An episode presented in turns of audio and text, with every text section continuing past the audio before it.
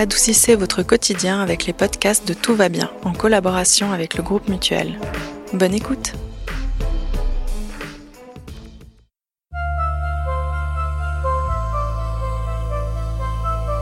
Une amie m'a dit un jour que les pensées sont comme des petits nuages. On peut soit s'y accrocher et les laisser nous emporter, soit leur faire un petit signe de la main et les laisser passer au-dessus de nous. Alors pour une personne anxieuse, imaginez plutôt des grands nuages gorgés d'eau qui filent et qui filent à toute allure. On peut difficilement s'empêcher de les laisser nous emmener alors qu'ils effectuent des tours constants comme sur un circuit de Formule 1. Les pensées angoissantes surgissent et nous embarquent alors qu'on n'avait rien demandé, et si vous reconnaissez plus ou moins cette description, sachez juste que vous n'êtes absolument pas seul. Et qu'heureusement il existe des manières d'apprendre à différencier nos pensées de véritables faits avérés. Alors je sais personnellement que c'est beaucoup plus facile à dire qu'à faire, mais c'est possible, vraiment.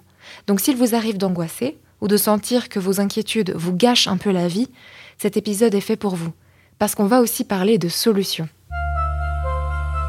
Bienvenue dans Tout va bien, un podcast féminin pour adoucir le quotidien.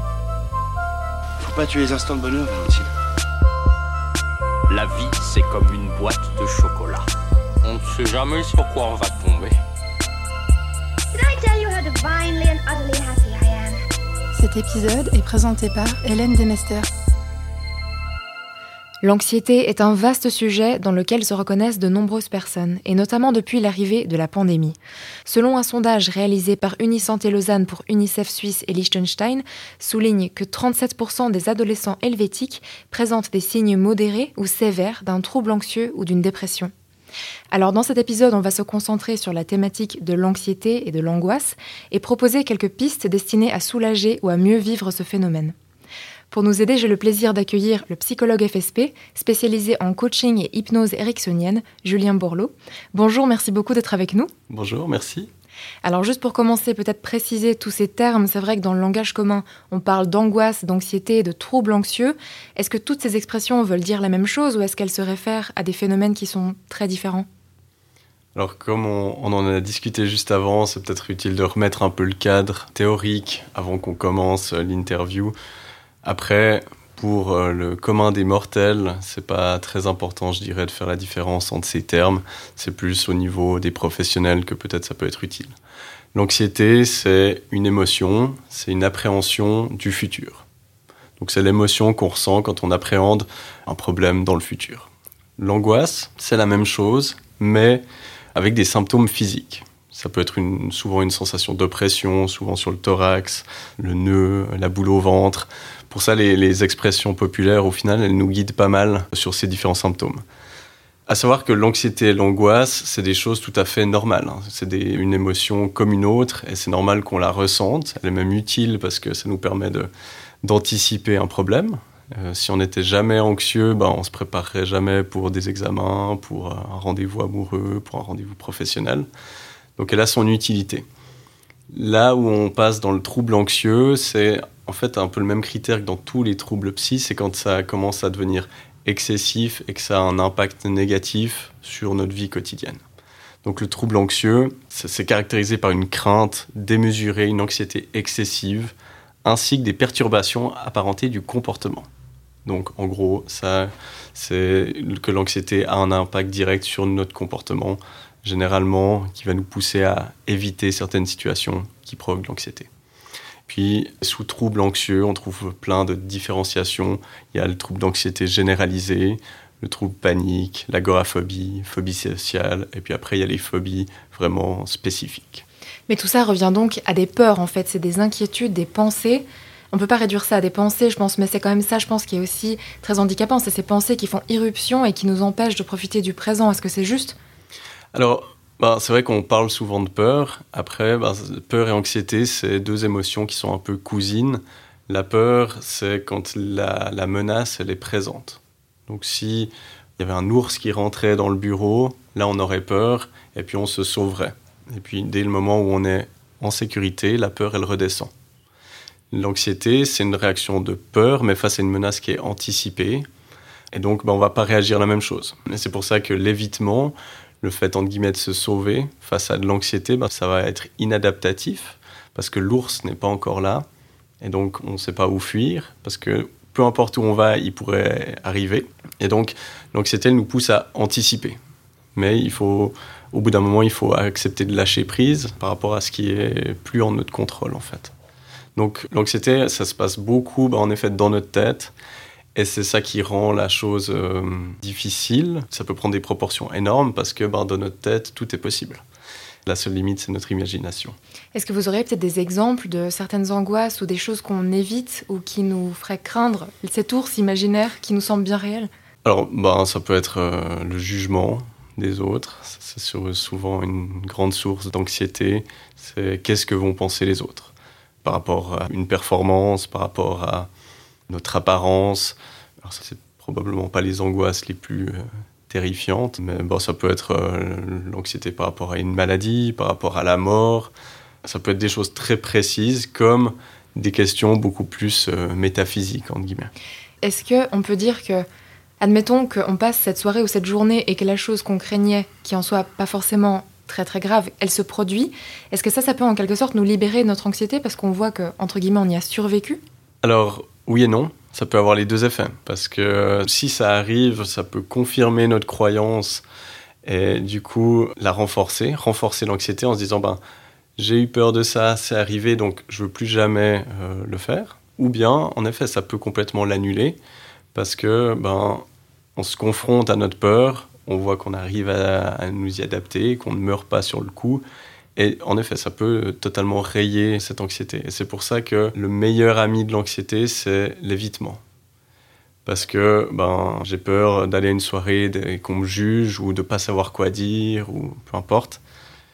Si j'annule, sur le moment, ah, ça me fait un petit relâchement, un soulagement parce que j'ai pas à me confronter à ça. Par contre, la prochaine soirée où on m'invite, l'anxiété sera encore plus grande. Et donc, faut imaginer un peu l'anxiété comme un petit animal qui grossit à chaque fois qu'on évite la situation. C'est pour ça que dans les thérapies, notamment euh, cognitivo-comportementales, on fait tout ce qui est désensibilisation systématique, c'est-à-dire qu'on va exposer la personne petit à petit à la situation anxiogène. Donc dans le cas de phobie euh, aux araignées, par exemple, ben, on va peut-être commencer par exposer la personne à une photo d'araignée et puis attendre qu'elle se calme, etc. Puis après, ce sera peut-être une araignée en plastique, jusqu'à arriver à avoir l'amygale euh, réelle, à l'avoir dans la main peut-être même. Donc l'exposition va nous aider. Par contre, de le faire tout seul, des fois, si on le fait pas de manière pas à pas, ça peut avoir l'effet inverse aussi, parce que si on essaye, on se dit je me force à aller dans une situation anxiogène, et puis qu'on fait une énorme crise de panique, ça va pas forcément nous aider. On va en parler justement des crises de panique, hein. c'est un sujet important, mais d'abord vous parlez du fait que c'est pas toujours facile de se lancer seul pour dompter son anxiété, ses angoisses. À partir de quel moment est-ce que vous conseillez à une personne de demander de l'aide? Bon, il y a une chose que je réponds toujours à cette question, c'est dès le moment où on se pose la question, ça veut dire que ça peut pas nous faire de mal. Mhm. Au pire des cas, alors bon, pour euh, aller chez un psy, des fois, malheureusement, il y a beaucoup d'attentes. Alors c'est vrai que ça peut être euh, frustrant. Mais au pire des cas, si c'est pas très grave, vous ferez une, deux, trois séances et puis ce sera terminé. Donc, vaut toujours mieux aller trop tôt que trop tard chez le psy. Et puis, le deuxième signe euh, qui peut nous indiquer qu'il faut qu'on fasse quelque chose par rapport à ça, c'est justement quand ces pensées anxieuses commencent à avoir un impact négatif sur nos comportements. C'est-à-dire à partir du moment où justement on évite certaines situations. Parce que là, ça veut dire que nos pensées anxieuses prennent le dessus par rapport à nos décisions, nos choix, et c'est pas quelque chose qu'on souhaite. Alors rassurez-nous, est-ce que c'est possible de chasser complètement l'anxiété de notre vie? Je pense que les professionnels seraient divisés là-dessus. Euh, moi, je suis un éternel optimiste, donc j'ai envie de croire que oui. Ma réponse ce sera, en tout cas, c'est possible de chasser les crises d'angoisse qui sont invalidantes. Ça, oui, c'est quelque chose que je vois euh, très régulièrement dans mon cabinet. Maintenant, l'anxiété, ça peut rester un schéma de pensée et d'appréhension de notre monde. Donc, c'est vrai qu'on a tendance à voir que les gens qui ont de l'anxiété ou qui souffrent d'anxiété à certains moments de leur vie continuent peut-être à avoir ce mode de pensée. Par contre, ben, on apprend à le gérer et c'est possible très bien de gérer son anxiété et que ça ait presque plus d'impact ou plus du tout au niveau de nos choix, de nos décisions. Donc le petit monstre dont vous parliez avant, qui grossit tout le temps, en fait, il devient dompté et il est juste là, beaucoup plus gentil et grogne un peu moins souvent. Exactement. On peut me le mettre euh, au régime. bon alors, Trêve de plaisanterie, les... quand on parle d'angoisse, il y a aussi un sujet très important qui est très désagréable et parfois très impressionnant à vivre, c'est les crises d'angoisse. Alors moi j'ai lu souvent qu'une crise d'angoisse, même si les symptômes physiques peuvent être bouleversants, elle ne peut pas durer plus de 20 minutes ou de 15 minutes, donc ça c'est déjà rassurant. Mais bon, c'est quand même pas très agréable. Est-ce qu'il y a des manières de l'arrêter en fait au, plus vite? Alors, c'est vrai qu'au niveau de la durée, ça peut durer de quelques minutes à pas quelques heures, généralement maximum une heure. Euh, après, on peut en faire plusieurs à la suite, puis du coup, on ne sait pas vraiment combien de temps ça dure. Après, quelle est la, les meilleures techniques pour euh, mettre fin à cela? Souvent, bah, ça vaut la peine de s'entraîner avant. Alors, avant qu'on fasse notre première crise de panique, on ne peut pas le savoir. On va pas trouver pertinent d'apprendre ces techniques. Il y a différentes choses. Il y a des techniques de respiration qui, dans certains cas, fonctionnent très bien et pour d'autres personnes, beaucoup moins parce que ben, on a tendance à beaucoup se focaliser sur la respiration déjà lors d'une crise de panique. Donc, le fait de faire un exercice de respiration, ça peut être très aidant parce que physiologiquement, c'est ultra efficace. Mais ça peut renforcer cette attention et on n'est peut-être pas capable, surtout si on n'est pas très entraîné, à le gérer comme ça. Parce qu'on hyperventile, parfois on a tendance à avaler beaucoup d'air. Exactement peut-être le, meilleur conseil, c'est n'importe quoi qui vous fait changer d'attention. Parce que une crise de panique, ben, ça commence par une sensation qui est normale. Donc, je sais pas, euh, par exemple, vous pouvez monter les escaliers, vous allez avoir le, cœur qui bat et puis le souffle un peu coupé. ça dépend de votre euh, forme physique. Mais c'est des sensations normales. Et puis, ce qui va changer, c'est l'interprétation qu'on va en faire. Soit on se dit, ben, je viens de monter un peu vite, il euh, faut peut-être que je me remette au sport et puis euh, on en rigole. Ou bien on va se dire ah mais est-ce que je suis en train de faire une crise cardiaque? Et puis ben ça ça va changer complètement l'impact que ça a parce qu'après on va vérifier si on fait une crise cardiaque. Puis on va se concentrer sur le cœur du coup chose qu'on fait jamais. Ben, tout d'un coup on va voir notre pouls puis on va se dire ah mais est-ce qu'il est pas un peu irrégulier?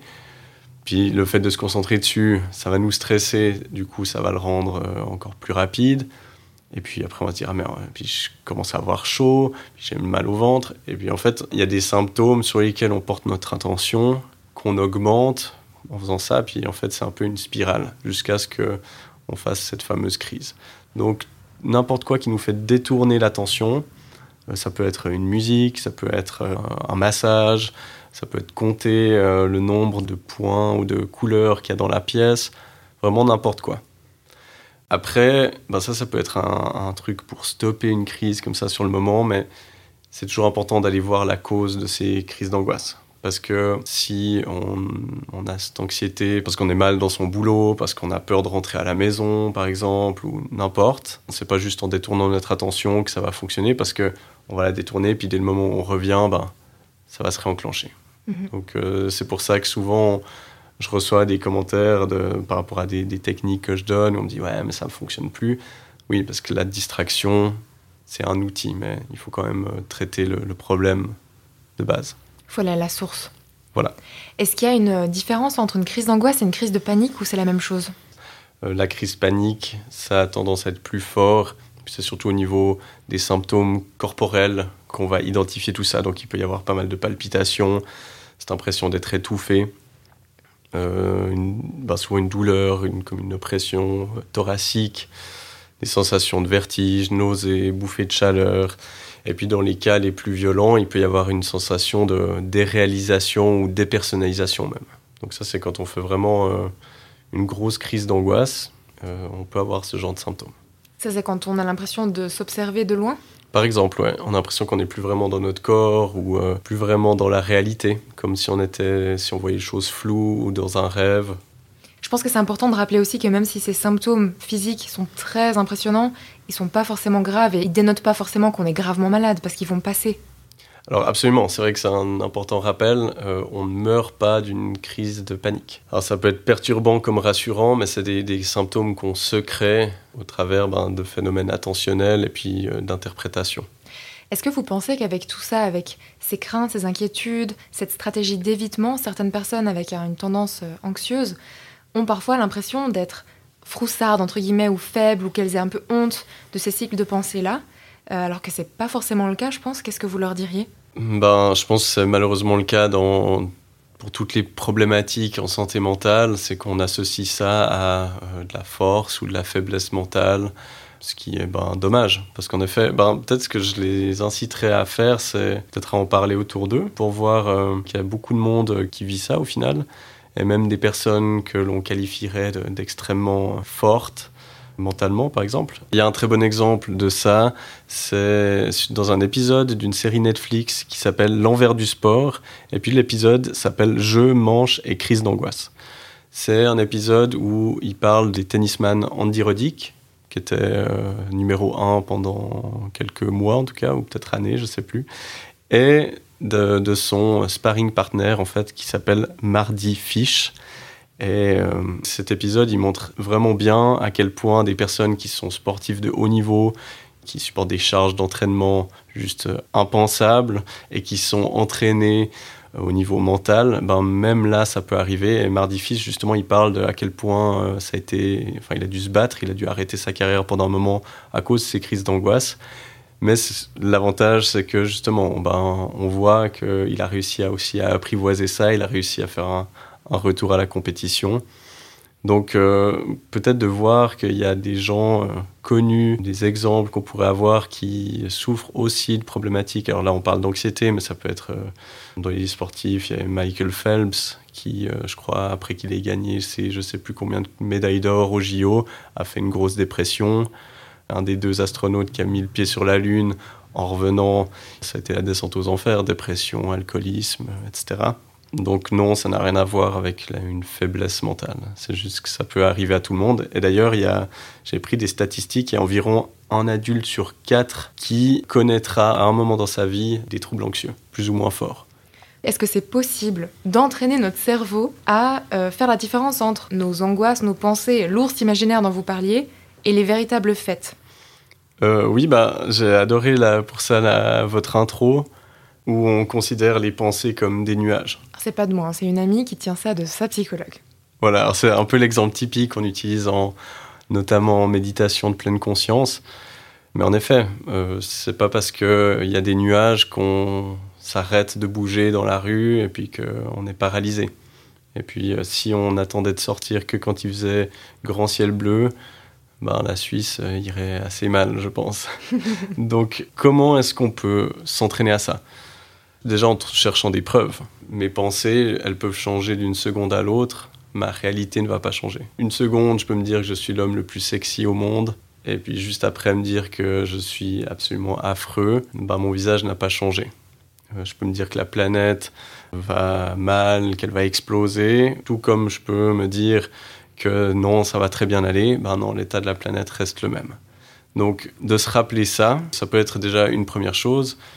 Une deuxième, c'est de remettre en question, en fait, c'est de s'habituer à avoir ce dialogue interne. Puis quand il y a une pensée qui arrive, tout le monde va se moquer de moi, ou je vais échouer, ou n'importe quelle pensée, mais qu'est-ce qui prouve en fait cette pensée?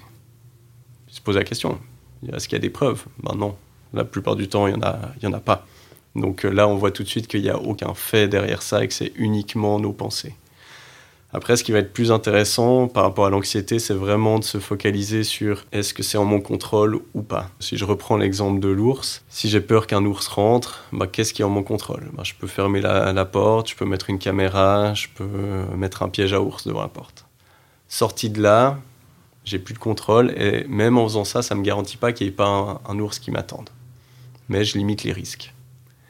Donc, il faut toujours, dès qu'on part dans cette anticipation, se dire, ok, ben, qu'est-ce que je peux faire ici et maintenant par rapport à ça. Puis on peut noter. Et puis euh, quand on arrive au bout des options, ça veut dire qu'on arrive au stade du lâcher prise, le fameux. Euh, lâcher prise, c'est dire je fais de mon mieux dans ce qui est en mon contrôle et j'accepte que je n'ai pas euh, le contrôle sur tout. Mmh. Le fait de se dire que notre réalité n'aura pas changé, peu importe nos pensées, c'est pas aussi une manière de finalement se dire qu'on est assez insignifiant, qu'on est tout petit sur une très grande planète Est-ce que ça aussi, ça peut être une pensée anti-anxiogène Ouais, oui, alors très certainement. Ben, alors typiquement dans l'exemple de l'anxiété sociale, alors c'est une super pensée parce que en effet, on a cette pensée que tout le monde va nous regarder, mhm. alors que tout le monde s'en fiche la plupart du temps. Et comme tout le monde se dit, ben, tout le monde me regarde, en fait, on se regarde tous le nombril. Donc, en effet, de se rappeler qu'en fait, on n'est pas très important, que cette réunion, au final, sur l'échelle de l'univers et de notre histoire personnelle, elle est assez insignifiante, bah, en effet, ça enlève en fait toute cette pression qu'on construit à partir de rien. Avant, vous parliez, bon, c'était surtout sur la thématique des crises d'angoisse, de réussir à s'entraîner un petit peu tous les jours quand on souffre typiquement de, crises de panique de temps en temps, de faire des exercices qui permettent de les calmer. Et c'est quelque chose qu'on peut faire au quotidien aussi pour apprendre à notre cerveau à laisser passer les, nuages qui sont les pensées euh, anxiogènes? Alors je dis toujours, hein, le, cerveau c'est un muscle, et comme tous les muscles, il s'entraîne avec la répétition.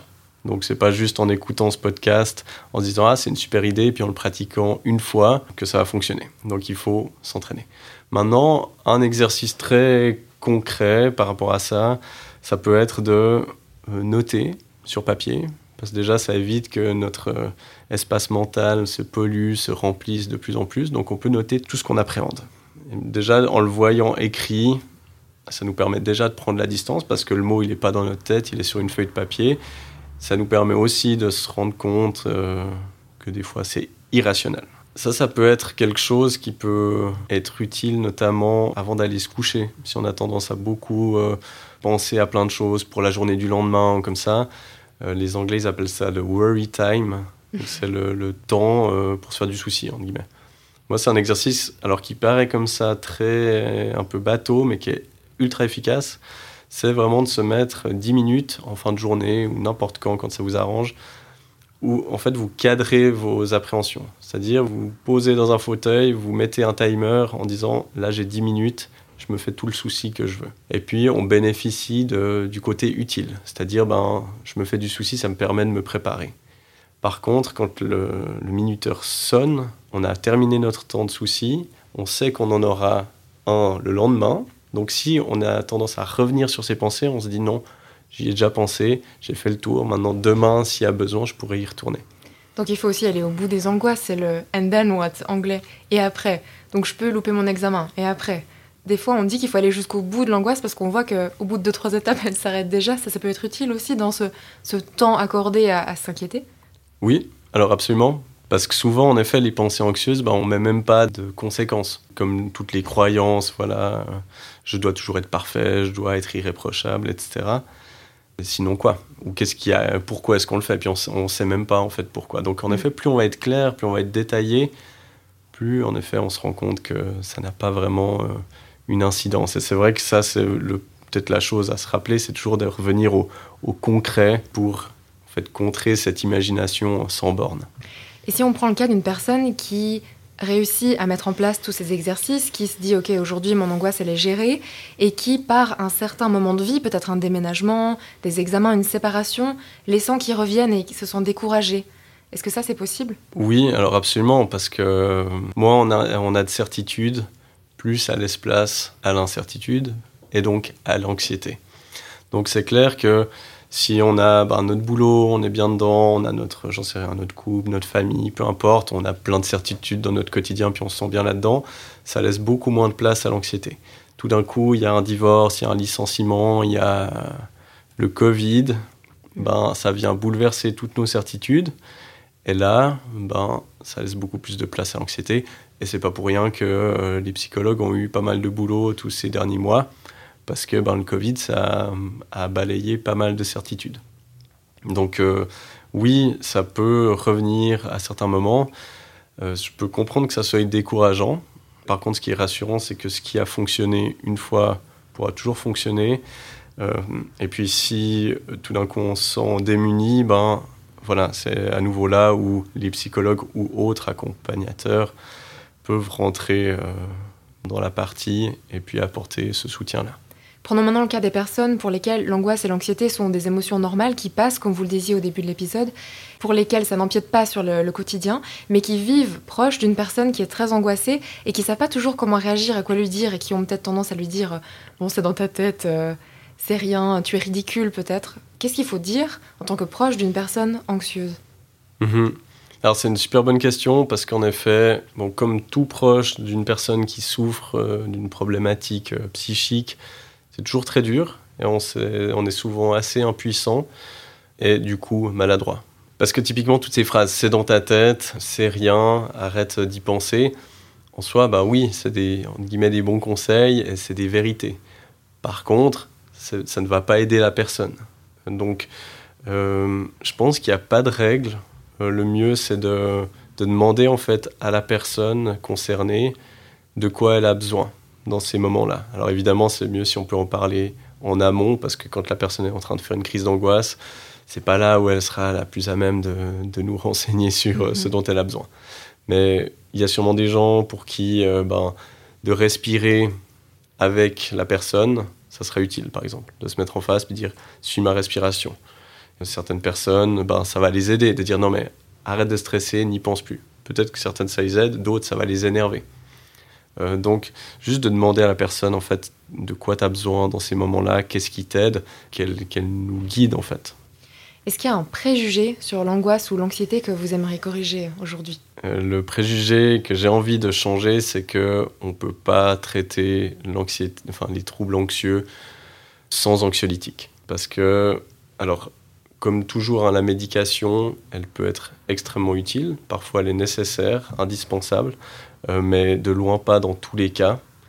Et malheureusement, ben, c'est un peu la solution de facilité, notamment ben, par rapport des, des, généralistes, par exemple, qui n'ont pas forcément les clés pour aider les patients qui arrivent, ou aussi ben, les patients qui arrivent et qui veulent une solution directe et qui mettent la pression aussi sur les, les médecins parce que ben, eux, ils n'en peuvent plus, ils ont envie de quelque chose maintenant tout de suite. Quand on leur dit euh, d'appeler un psy et puis qu'il y a deux mois d'attente, ben, en effet, la solution qui vient en premier, c'est peut-être le médicament. Le problème, c'est que, premièrement, on va, on va construire la croyance que, ok, ça va quand j'ai mon médicament, mais qu'est-ce qui arrive quand euh, je ne l'ai pas? Donc, en fait, on, repousse le problème. Euh, souvent, ça, au bout d'un moment, on a besoin d'augmenter les doses. Et par-dessus tout, ben, c'est des substances auxquelles on peut vraiment construire assez facilement une dépendance, euh, qui sont malheureusement souvent données et prescrites beaucoup plus longtemps que ce qui devrait je crois qu'il ne faudrait pas prescrire ça pendant plus de 4 semaines. Il y a des personnes qui sont euh, abonnées depuis des années aux anxiolytiques quotidiennement. Et en fait, ça déplace le problème, parce qu'après, il faut faire un sevrage euh, de ces substances, ce qui est extrêmement pénible. Donc, moi, j'ai envie d'envoyer le message de voilà, ça devrait être la solution de dernier recours, entre guillemets, quand on a essayé d'autres techniques, que ce soit de la méditation, l'hypnose, moi, c'est ce que je pratique le plus dans ces cas-là. Et puis si on, vraiment on n'y arrive plus, eh ben, là on peut se tourner peut-être vers la médication. Et pour terminer, est-ce que vous avez un dernier message de soutien ou peut-être d'encouragement pour les personnes qui sont souvent anxieuses? Vous n'êtes pas seul. Euh, parlez-en autour de vous, parce qu'on se sent souvent seul quand on n'en parle pas. Et puis dès le moment où on libère la parole, on en se rend compte qu'en fait, il y a énormément de personnes autour de nous qui le vivent, la même chose, qui n'en parlent pas. Donc euh, parlez-en, vous n'êtes pas seul, et puis euh, il y a des solutions à ça, donc ça vaut la peine de les explorer. Merci beaucoup Julien pour votre présence et pour toutes vos réponses. Merci beaucoup. Et merci à toutes nos auditrices et auditeurs pour votre écoute. On espère que cet épisode aura pu vous aider et on vous dit à tout bientôt dans un nouvel épisode de Tout va bien. D'ici là, surtout, prenez soin de vous.